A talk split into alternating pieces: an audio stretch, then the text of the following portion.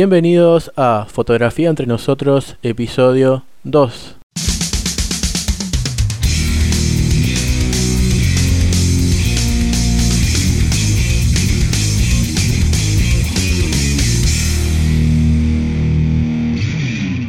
Dudo que alguno de ustedes no conozca la palabra portfolio o portafolio, a menos que recién estén comenzando en la fotografía.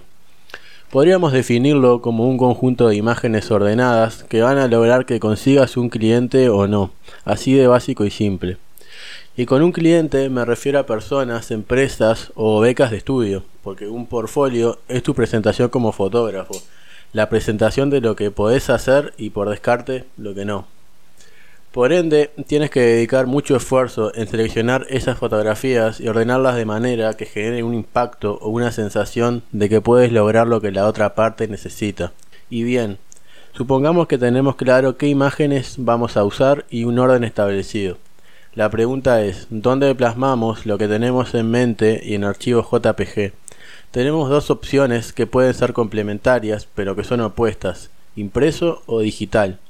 Y cuando nos referimos a impreso, podrían ser fotografías sueltas en papel, pero sería algo poco práctico. Por eso vamos a hablar más que nada del fotolibro. También por el lado digital tenemos varias opciones, como puede ser una página web, un archivo PDF o las redes sociales. Durante el episodio vamos a conocer todas las opciones, sus ventajas, sus desventajas, los costos y la facilidad de uso que ofrece cada una para que puedas eh, decidir de qué forma y qué formato vas a usar esta herramienta. Empezamos entonces con los portfolios eh, impresos o físicos, podemos llamarlos de las dos maneras. En este caso es un fotolibro y hay que saber diferenciar lo que es un fotolibro para portfolio y uno para entregar a un cliente como parte de un trabajo, ya que tienen objetivos diferentes y por ende su producción y su armado es distinto. Si hablamos de fotolibros, podemos encontrar varios tipos y tamaños. Personalmente me gustan más los de formato cuadrado, de 30 x 30, pero dependiendo del tipo de fotos que realices, podemos optar por un formato rectangular. La tapa dura tiene que estar sí o sí, ya que es más prolijo, más duradero y genera otra sensación al tacto. Y con respecto a las hojas, es fundamental que sea un papel mate, para que no genere reflejos si lo estamos exhibiendo en un lugar muy luminoso. Elegí un gramaje alto, pero no exageres, además de ser un gasto más alto, si las hojas son muy rígidas, pierde un poco el encanto. Otro aspecto a cuidar es que el libro tenga una apertura de 180 grados, porque si usamos dos páginas para una misma foto, es importante que queden al mismo nivel para ver la foto completa. En cuanto al armado, lo ideal es que no pongas más de 15 fotos. Eh, selecciona las que más se adecúen al objetivo o si lo que estás buscando es un portfolio general, eh, poné las que generen más impacto. El problema de poner muchas fotos es que las mejores se van a perder y la atención del cliente se puede disipar. No podemos mezclar temáticas y estilos opuestos. Supongamos que tenemos dos sesiones de estudio y dentro de esas sesiones hay fotos de modelos y fotos de niños. Lo primero que tenemos que hacer es separar las fotos en dos grupos, las fotos de las modelos y las fotos infantiles. El segundo criterio es visual. Intentar agrupar las fotos por colores, matices y otros, y otros este, criterios que se te ocurran en el momento. No pongas más de una foto por página. El impacto lo genera el tamaño de la foto. Así que no hagas collage o galerías. Eso déjalo para fotolibros que entregas a las quinceañeras o a los recién casados. Si querés jugar un poco con el diseño, podés mezclar una foto horizontal con una vertical, haciendo que una parte de la primera ocupe la otra página. Si vas a poner palabras o frases, elegí una fuente de texto sobria y elegante, nada de cursivas o Comic Sans.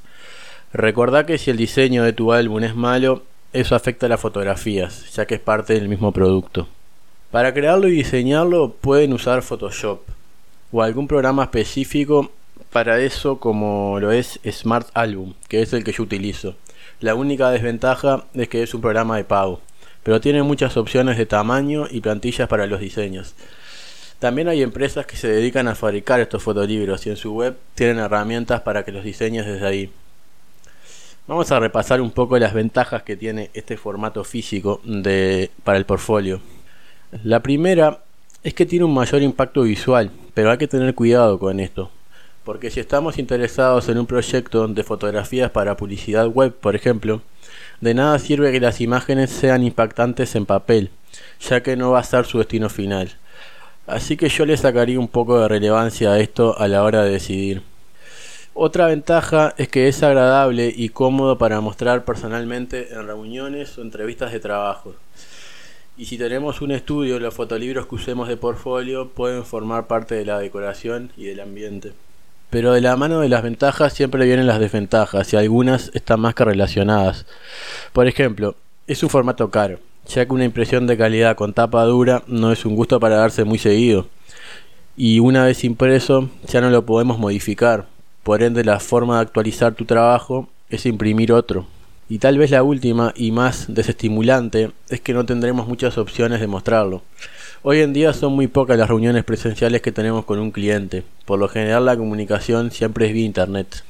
Y si hablamos de un portafolio digital, la primera opción es una página web. Pero primero tienes que entender la importancia de tener una página web. Ese es el primer y principal portafolio digital que debes tener. No importa el tipo de fotografía que realices, esa siempre será la cara visible de tu negocio o de tu marca personal. Hoy en día es fácil tener acceso a una, incluso la puedes crear tú. Ahí puedes tener tus mejores fotos y la información que consideres necesaria. En este caso sería un portafolio público. Pero si estás buscando algo más concreto y específico, puedes recurrir a otras opciones como diseñar un fotolibro y usarlo en PDF. Esta opción es fácil, práctica, gratuita y cómoda. Fácil de enviar y fácil de actualizar. Otras opciones muy buenas pero que requieren un poco más de conocimiento, que perfectamente lo puedes adquirir buscando en la web, son Google Sites y Adobe InDesign. Te invito a que investigues un poco más sobre ellas. En el caso de que tengamos una reunión presencial y tengamos que seguir nuestro portafolio digital, lo más recomendable es usar una tablet. Obviamente que depende de la accesibilidad económica de cada uno, pero al menos que sea de 10 pulgadas mínimo. Claro que si tienes un iPad de 9,7 la diferencia es inexistente. Recuerda que cuanto más grande se vea la imagen, más impacto causa. Si vas a invertir desde cero en una tablet, asegúrate de que la pantalla sea IPS y que tenga buen brillo. El resto de las especificaciones son irrelevantes para este propósito. Podríamos incluir las redes sociales como portafolio, pero tienen un problema, que necesitan ser actualizadas constantemente, por ende se pierde el principio básico, que es que nuestras mejores fotos sean el portfolio. Así que no es para nada efectivo. Vamos a hablar un poco de las ventajas que tienen los portafolios digitales. La primera y más clara y, y tal vez más importante es el factor económico. Lo podemos realizar de forma gratis o con un costo accesible, ya sea el costo de nuestra página web, por ejemplo. Es fácil de enviar. Si tenemos un archivo PDF, lo podemos mandar por mail o por servicios de mensajería como WhatsApp o Telegram. También podemos tenerlo en algún servicio de almacenamiento como Drive o iCloud y simplemente pasar un link para poder verlo. Se puede actualizar las veces que sea necesario y de forma fácil y podemos tener varios portfolios con distintos estilos o tipos de fotografía. Incluso podemos hacer una a la medida que requiera el objetivo. Por ejemplo, si somos fotógrafos sociales, podemos tener uno para bodas y otro para quinceañeras. En el caso de las desventajas, la única que se me ocurre en este momento es que tiene menos encanto que un libro de fotos. Para ir terminando el tema, podemos decir que la mejor opción es usar ambas. Podemos sacar provecho de sus virtudes en ocasiones diferentes, ya que si necesitamos inmediatez y practicidad podemos enviar un PDF y si tenemos una reunión, eh, una reunión presencial podemos impactar con fotos impresas en un tamaño generoso. Independientemente de cuál elijas, no puedes dejar de tener una página web, pero eso ya es tema para otro episodio. Te recuerdo que además de estar en las plataformas clásicas, también encontrás el podcast en YouTube con el mismo nombre. Y además te invito a que te suscribas a mi otro canal, donde encontrarás videos relacionados a los temas del podcast. Y en las redes sociales me encontrás como Mauro Blanco Fotografía.